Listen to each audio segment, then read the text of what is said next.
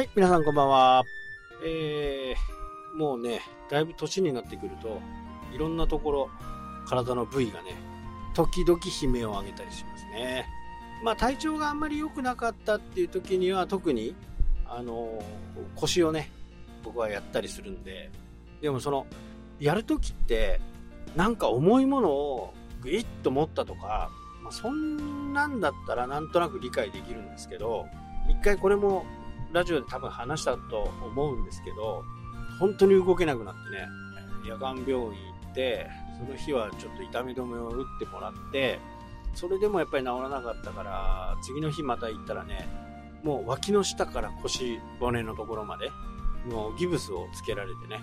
それがはじ一番初めのね、あの腰をやった時かな。その時って、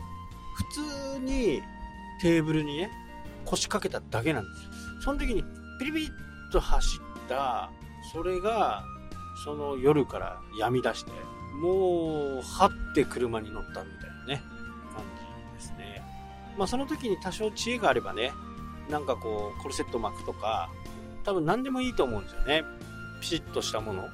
今でこそね、常備になってますけど、昔はね、やっぱそんなのなかったから、わかんないし、まあそれでね、そこからの付き合いです。と言ってもね、ぐらいだろうな。まあ20年ぐらいかな。20年ぐらい付き合ってる感じで、時々こういう季節の変わり目、え、に、またね、再発防止、再発をすると。なので再発防止のためにね、まあいろいろやってるはいるんですけどね、まあ船とかに乗ると、本当に揺れるんで、足腰がね、鍛えられるはずなんですよ。でも、まあ足はね、もうパンパンになるぐらい揺れる中でね、まっすぐ立とうというふうに思うんで、まあ、翌日はもう足がパンパンイメージ的には倍ぐらいに足が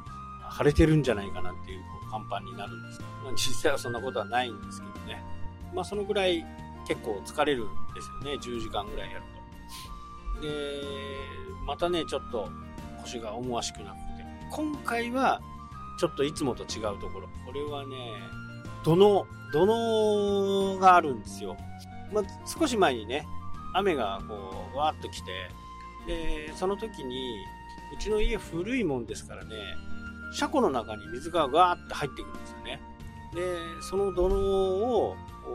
こう、ちょっと降りそうだなと、強く降りそうだなと思う時は、まあ、土のを使うんですよね。で、僕の友達にね、あの、元自衛官がいて、もう土のうの積み方だったら任せてくれっていうね、そういう人がいてね、教えてもらって、全然僕は完璧じゃないですけどね。それでもやっぱり砂が入ってるんで、水はやっぱり浸透しにくいですよね。普段だったら、この間の量を降ったとすると、車庫の半分ぐらいまでね、水が入ってくる感じだったんですけど、もうほぼ入ってきてなかったですね。で、その泥を避けて乾かした後でね、またこう車庫の中にこうしまおうと思った時に、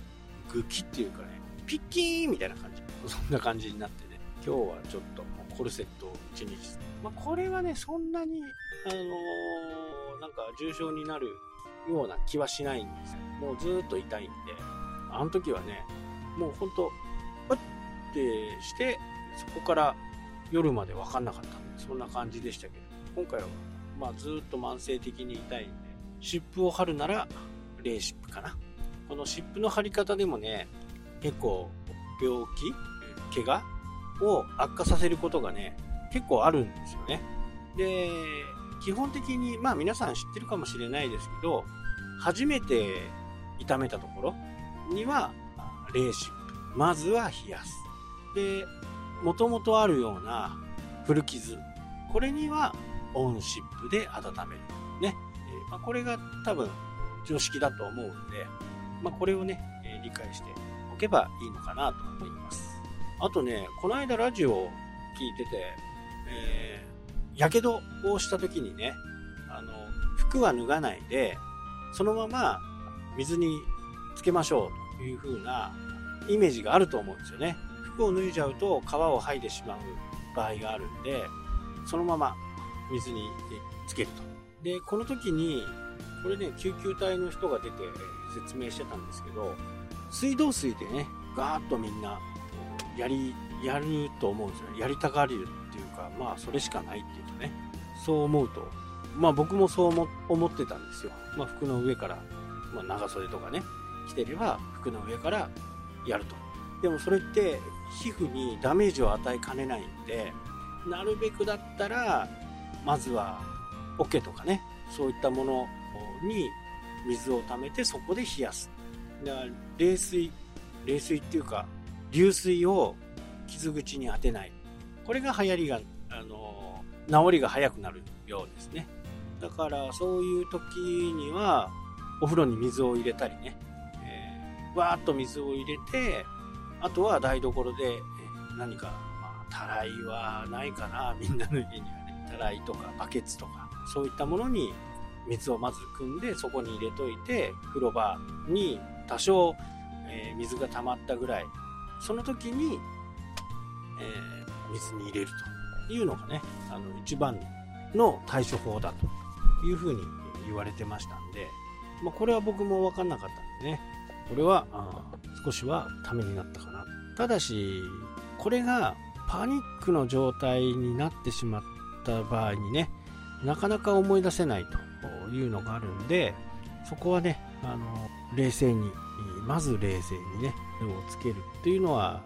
いいんですけどそこから流水じゃなくて冷水に漬け込むみたいなね感じがいいのかと同時にひどい場合にはまあすぐにね救急車を呼ぶと。まあいろいろあのこのくらいのやけどだったら大丈夫かなとかまあいうのはあるかもしれませんけどあまりね、あの、我慢せずに、えー、そういうふうな怪我をした場合にはね、えー、すぐに救急車を使っていいと思います。いろいろなんか世間でね、そのぐらいの傷で救急車呼ぶなというふうな形で言われるかもしれないですけど、まあ、本人とか当該者になればね、そんな傷の大きさよりもね、まずは早く処理を、処置をしてあげるっていうことが大切かなと思います。はい、というわけでね、今日はこの辺で終わります。それではまた。でしたっけ？